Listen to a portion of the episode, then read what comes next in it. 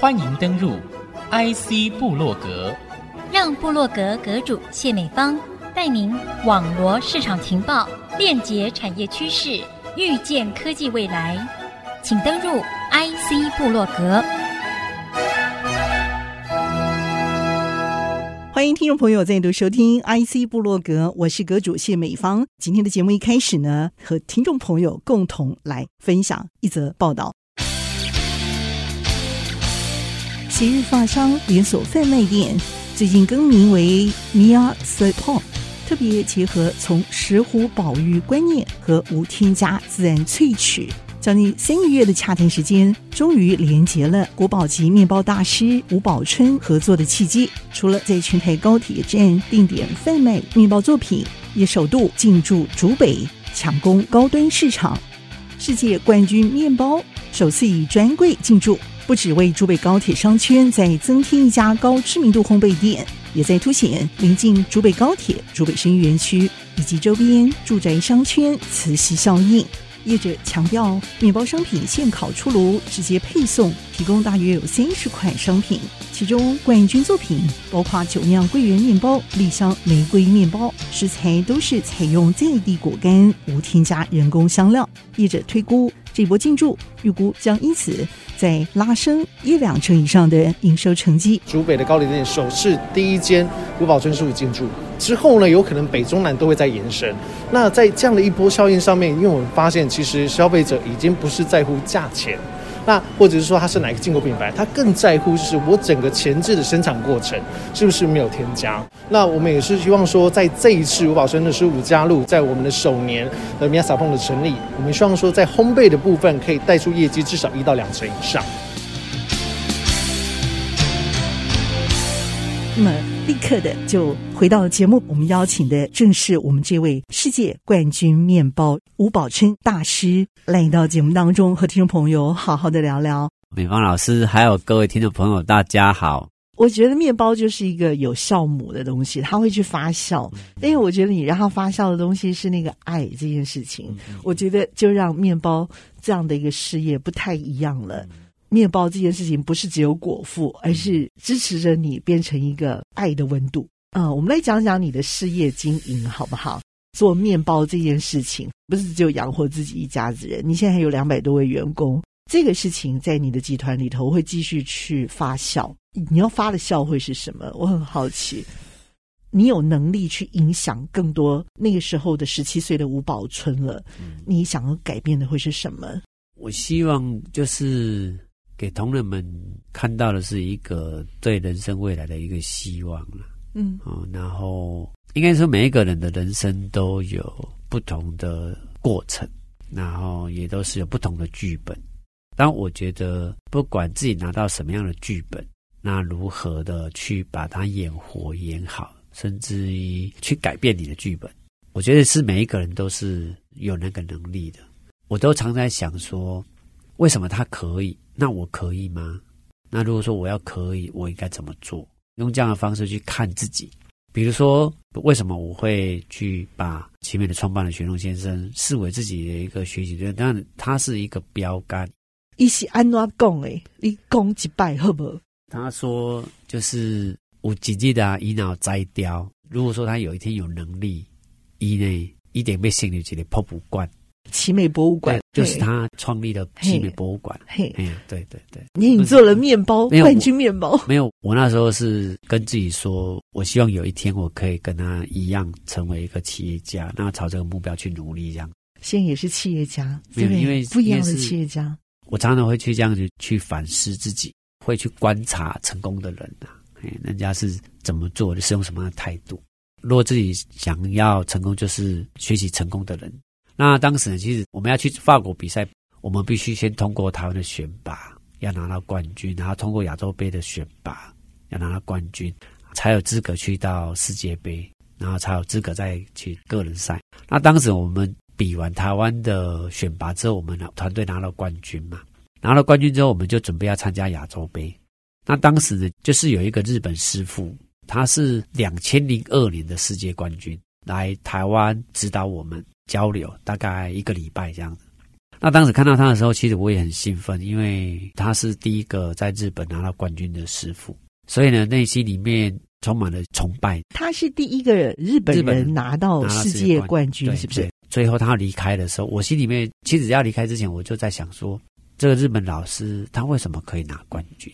他是用什么样的态度，用什么方式？那我就问我自己：日本师傅他可以拿冠军，那我可以吗？因为他也是日本第一个嘛。那我呢？我如果说拿了冠军，也是台湾第一个，所以我的心里面就想说，那我可以嘛？就是在这个比赛里面，那时候应该是说技术上应该是没有问题，但是在理论上还不够强，科学理论部可能还不是很熟练。在台北卖吗？没有，那时候是在高雄，高雄我还没创业。那当时呢，就是我问我自己，就是说，那我可以嘛？我就问老师，问那老师就是说，老师你是如何拿到世界冠军的？怎么准备？怎么做的？这样，然后他师傅呢就大方的跟我分享，他说，比赛呢就是当时间一开始的时候，你进到那一个完全过去陌生的一个环境里面，要做出你设定的面包。你一开始的时候，你进去之后会很紧张，也会很有压力，你的脑筋会一片空白。那这边空白呢，会让你呢，可能你准备的一百分的准备，可能会让你失去了五十分。会让你手忙脚乱，会你整个打乱。他说他比赛的时候，他是给自己准备到一百五十分。他说，如果说当你准备到一百五十分，当你进去厨房里面遇到紧张跟压力的时候，少了五十分，你还有一百分。但是如果说你只准备到一百分，脑筋一片空白的时候，少了五十分，你只剩下五十分。所以呢，在你比赛之前，你必须准备了一百五十分，才有可能拿到冠军。那我接着问他说，那一百五十分的概念是什么？那他还说，就是其实一百五十分的概念就是你要不断的去练习，然后你要不断的去跟自己对话，跟自己打分数这样子。所以回来练习的时候，我就是朝着这样子的一个想法去练习。那最后呢，我就是准备到一百五十分去参加亚洲杯，到了冠军这样子。我自己解读就觉得说，他应该要说的是，我们所设定的产品、设定的东西，第一个一定是要设定出来了。我们一定要很熟练，很熟练，就熟练到呢，就是你不管任何的状况，你都可以去应变。还有第二个就是说，到现场比赛的时候，它会有很多的状况。所谓状况，就是因为这些设备都是新的，都是厂商赞助的。然后这些新的设备呢，可能用的还不是很顺的时候，就要拿进来。所以当烤箱坏掉了怎么办？当发酵箱坏掉了怎么办？当搅拌机坏掉了怎么办？我们的应变方式是什么？我觉得我就是有做这样的准备，在我参加亚洲杯的时候，就遇到一个状况，就是我们有所谓的老面，那老面它需要控制温度，我需要的温度呢，可能就是不能太冷，也不能太高。如果说一般会有一个设备，就是动场发酵箱，冻场发酵箱就是它可以让我控制温度，比如说我要五度就五度，我要二十度就二十度，但是没有这个，那没有这个这个部分，它就有冰箱，但是放在冰箱又太冷，我就遇到这个状况。我是怎么做呢？就是把那个老面呢，然后没有冰箱嘛，然后我计算大概从我现在准备到我隔天比赛，大概还有十二个小时，所以我就大概估算一下，我呢这样十二个小时，我这个老面大概需要多少的温度时间，所以我就在它的底下准备了很多的冰块，让它用冰镇的。那冰镇它温度冰块会慢慢融化，因为当时的室内温度是三十几度，我需要的是二十度。所以没有，我就是冰镇的方式，然后慢慢融化，慢慢融化，然后一直到隔天十二个小时，刚刚好发酵的程度刚刚好，所以做出来面包就比其他面包师傅都还要好吃这样。所以我觉得你蛮聪明的，你的 成绩不会不好，应该是不喜欢 坐在那里念书，没有人好好的教你。当我有决心要做一件事情的时候，嗯，我会把它做到极致。得冠军是因为好吃，所以你中西口味都有，是不是？我比的是欧式面包，baguette 啊。它题目里面不是只有一种两种，它是有好几种不同的品类、不同的风格、不同的口味，还有不同国家的特色的面包。它比赛的时候还有神秘箱啊，你抽到什么食材，就是做出什么样的面包。嗯、比如说还有设定哪些国家面包，比如说意大利就是帕尼托尼，然后还有印度馕饼，它会设定一些国家，然后你抽签抽下哎意大利面包，那你就是要做出意大利面包。Okay. 然后你抽到哎印度面包，你就做印度；那你做到法国面包，就法国面包。没有考到你哦，因为他用抽的嘛，但是会设定三个国家的面包，那你就是要准备三个国家的面包。啊，还有就是神秘箱里面抽出来，比如说它是有洋葱啦、啊、青椒啦，或什么什么这些食材，我就是设定一个套路，比如说这个配方，不管我抽到什么食材放进去，就一定好吃的。好厉害！对，就是其实比赛它是要有一些技巧，对，还有就是要去思考，就是你怎么去符合提议，要在他的提议当中去创新，也要在他的提议规范里面。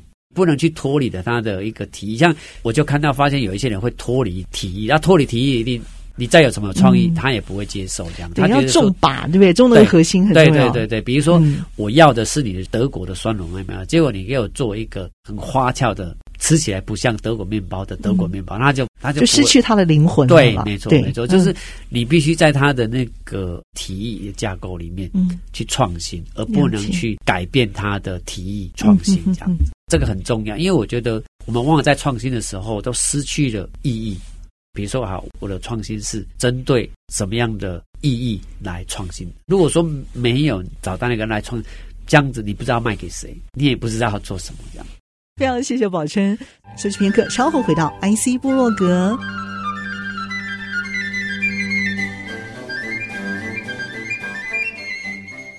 欢迎您再度回到 IC 部落格。那么今天节目和您分享内容的是世界冠军面包吴宝琛大师。你的创新啊，不只有创意，而且还有灵魂核心、人性的温度在里面。我知道你后来以妈妈的名字吴贤，就 Bokiam 这个意思，成立了一个基金会。跟你的整个事业，还有你人生啊，怎么去种靶心，这个核心的目标是很重要的一个关联。你想要表达的是什么样的妈妈给你的？因为我会觉得说，把妈妈的爱呢，就是留下来。我想要把她呢给我的爱呢，跟更多人分享。所以呢，我就想要创立这样一个基金会。那这个基金会呢，我用教育基金会啊。我的想法是觉得说，知识呢可以改变一个人的未来。那我相信也可以改变。一个国家的未来，所以我的想法就是想说，我在我们乡下，我们屏东内埔龙泉这个地方，每年我都会回去颁奖学金，然后就这十五所学校颁奖学金。但是我的概念是觉得说，其实回去看到这些家乡的小朋友的时候，就好像看到以前的我。现在在我们乡下还是很多的单亲，然后还有生活环境还是很辛苦的小朋友。那我希望让他们可以看到一个希望，带给他们希望。然后也希望他们在求学阶段可以好好的念书，可以改变自己未来的命运。这是我当时很简单的一个想法。所以我就是我每年都会回去颁奖学金，我希望给他们有更多的启发。不管他现在环境没有关系，就是不要向命运低头。那其中我也跟大家讲一个故事，就是说这是我亲自遇到的哈，就是因为我的故事有被拍成电影。当时呢，就是导演呢有回去我的母校，要去挑两个小朋友。一个要演我，一个要演另外一个伙伴，这样。导演找到一个小朋友，那个小朋友他就跟导演说，就是因为他说，他说，哎，安妮今天怎么那么慢来？怎么讲？他说，因为他功课没有写完，他怎么没办法写？他说他们家的那个电费啊被减了，因为爸爸没有钱，因为爸爸跟妈妈也分开了嘛，然后没有钱，所以电费被减掉了，所以没有开灯这样子。后来就想说要去妈妈那边写功课这样子。然后结果他就打电话给妈妈，结果妈妈电话打不通，因为电话费根本就被断，对，被切断了这样。所以其实，在我们乡下，其实还有很多很多这样子的小孩、小朋友，但是他的人生还很差。他如果说能够早一点让他有得到更多的启发，我相信对他的人生呢是一个很大的改变。对，我也希望对我的家乡有更多的关注。毕竟每次想到故乡的大武山，其实它就像我的靠山一样，所以我很喜欢回去。不管我人生里面遇到了什么样子的事情，我的内心里面都是会想要回去哈。我那时候应该说当学徒的时候吧，因为以前我妈很可爱，那时候每次我要回去，我妈是很节俭的人。如果说我不在家，或是我我们兄弟里面不在的时候，他自己很节俭，很节俭。我记得有一次啊，我当兵，我放假回家，我看到我妈妈在吃饭，她餐桌呢只剩下一颗鱼头，因为那时候会会钱还没还完，看到能够就是说，为什么我们都长大了，为什么他还这么辛苦？就是为什么只能他一碗白饭跟一颗鱼头，那一条鱼他还不知道吃了多久，然后只剩一颗鱼头。那我妈呢，就是每一次呢，我要回去的时候，她就会去买我喜欢吃的。我喜欢吃青椒炒肉丝啊，我喜欢吃麻油鸡啊，然后还有白切三层肉啊，每一次都是会帮我准备这一些啊。是他做的还是他买的？做的哦，嗯、做的。OK，、欸、麻油鸡啊什么这样。那很会做，啊但是味道都一样啊。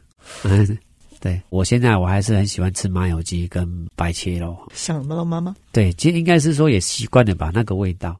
以前我当学徒的时候。就那么的辛苦，然后但是每一次过年过节回屏东老家的时候，都觉得很温暖，觉得这里是一个让我很温暖的家这样子。所以我在外面不管怎么样打拼，不管受了多少的委屈，我回到屏东老家的时候，我都觉得很温暖。我可以肆无忌惮的睡觉。还在吗？还在，还在。茅房哎，然后我已经把它翻修了。哦，又翻修了。对对对，所以说对我来说，就好像一个港口一样。就是让我避风的一个地方。我喜欢回去走一走，看一看。我也希望，就是以后我如果说退休了，我也一样可以回去这个地方，然后度过我的晚年。这样。嗯、OK，我觉得那个会是晚年最大的一个资产。对对对，讲到晚年还这么年轻。啊、我说未来了，人生总要有想法嘛。那我觉得总要有规划。当然，现在我还是一样，我会朝这个目标去努力。很谢谢妈妈啦，她带给我的勇敢跟坚强。即便说遇到疫情，即便遇到任何的事情，我觉得很多事情好像就内心里面并不会恐惧，也并不会害怕，而是自己很清楚这个时候该怎么做，未来该怎么做。对，我觉得这些东西当然都是考验，也都是经验的累积。但我觉得还有一个重要一点，就是让自己可以勇往直前。自己还有很多事情要做的。所以现在呢，就是自己就很重要一点，就是保持身体健康。我现在也开始在骑脚踏车，这是对员工、对家人，然后对社会是一个责任。其实妈妈其实一直在呵护着你，现在是你在呵护着爸爸妈妈，守住了这个故乡的土地、家人的感情。你也继续去透过你的栽雕，备受全世界的这个肯定，继续的给你一股温暖往前的动力啊！付出更多的爱给其他需要的人，而且在你年轻的生命里头，就真的是惊心动魄的励志下来。你很智慧的选择了生命当中最重要的那个核心。我觉得有时候会觉得很不可思议啊，因为我从来也没有想过说会有这么一天。虽然我我很努力的去走向这样的一天，但是但是我不知道我会不会成功，我也不知道未来会怎么样。但是即便是这样子，我还是很努力着。就好像比赛一样，我从来没有想过说我会不会拿冠军，我拿了冠军会怎么样？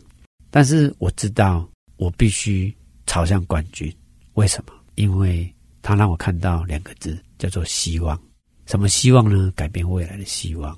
所以呢，我投入我的生命去改变它。我觉得妈妈会以你为荣，因为在你身上看到了希望，帮其他人找到希望的出口。所以在二零一零年，我在比完赛的时候。我给自己八个字：相信自己，永不放弃。这句话在我的生命里面，相信自己很难。怎么说呢？在每一个过程当中，别人会怀疑我们，我们也会怀疑我们自己。但是又要如何的去相信自己，真的很难。但是呢，不放弃呢更难。这是在我经历当中，我觉得很刻苦的一段话。这句话，所以我很深刻，很深刻。所以我很喜欢这句话：相信自己，永不放弃。但是。这一辈子走来，体会很深，也很难的，真的很难。嗯，对，就好像我要拿冠军，好像很遥远，很遥远，很遥远。然后，但是当你不惜代价去付出的时候，我觉得很重要一点就是说，你不惜代价去付出、去追求的时候，还有一点，万一没有，你可以接受吗？我觉得这是每一个人想要的答案，就是说，当我所付出了，我可以得到回报。但是很多东西你是不求回报的，才有可能实现的。其实我觉得还有很多人在你这样的一个呃追求的路上哈、哦，像年轻的你那时候正在彷徨，只是用不同的形态的方式。而且现在的年轻人他可能会比我们那个时候的年轻人面对更多的挑战跟未知的压力哦。所以有你这样的一个鼓励，我相信永不放弃。呃，相信自己这个事情虽然难以做到，但是我们努力的一小步一小步这样子走的话，我们一起来努力，是是，就有比较有机会了，而且可能还看不到希望的时候，对不对？对，我觉得你好像是一个哲学家一样。没有，我我是自己的体会啦。其实就好像为什么我会在中间哭，我明明就已经给自己说，不管付出多少努力，我我那时候常常问老天爷，我说老天爷，你可以告诉我吗？我愿意吃苦，我也愿意付出一切，但是你可以告诉我，我这样可以成功吗？重新问一次自己，就重新给自己一个机会往前走了一步，对，对不对？对，对，还好你有问，对，还好你有哭，对不对？对，这个答案呢，老天也不会告诉你，这个答案永远只有自己可以告诉自己。继续问自己，好不好？永远走下去，即使一大堆问号。其实我觉得有这一次访谈真的是不容易啊，因为从上一次在记者会上见到宝春，一直到那个进入录音室啊，成型录这些访问啊，我觉得太多的不可能。因为整个题材科技性的这个题材，我就觉得比较不可能，可是却完成了这样的一个访问。这中间真的历经了好几个月的时间哦。我要再次的谢谢宝春，那么能够在温暖的录音室分享这些激励人的人生哲学。这也是你精彩的小故事，更是许多人正在追求的未来的精彩的小故事的一个经典的成功案例。所以，宝春继续做不同的面包出来，嗯、对对好人生的面包，对对，好不好？好啊、我们真的绝对永不放弃。嗯嗯、那么，谢谢宝春在 IC vlog 的连续精彩分享，也温暖了我们每个人的生命的味蕾。谢谢宝春，谢谢，谢谢老师，谢谢。好，我终于知道你为什么叫我老师了，我感觉有备受肯定的感觉。非常谢谢宝琛，那么也谢谢听众朋友您共同的参与，希望你也做自己生命当中的吴宝琛。IC 部落格，我是谢敏芳，和我们的面包冠军大师吴宝琛大师一起在 IC 部落格和听众朋友 say goodbye，拜拜。